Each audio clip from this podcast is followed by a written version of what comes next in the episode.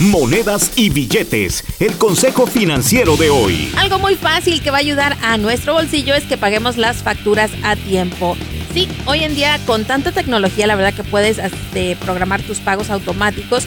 Nunca vas a llegar a pagarle al cobrador este, tarde y bueno, así te evitas recargos. Es más fácil y no necesitas gastar en cheques, ni en estampilla, ni ir al correo. Y lo mejor es que van a llegar a tiempo y así pues no tendrás esos eh, cobros por haberte tardado en mandar el pago.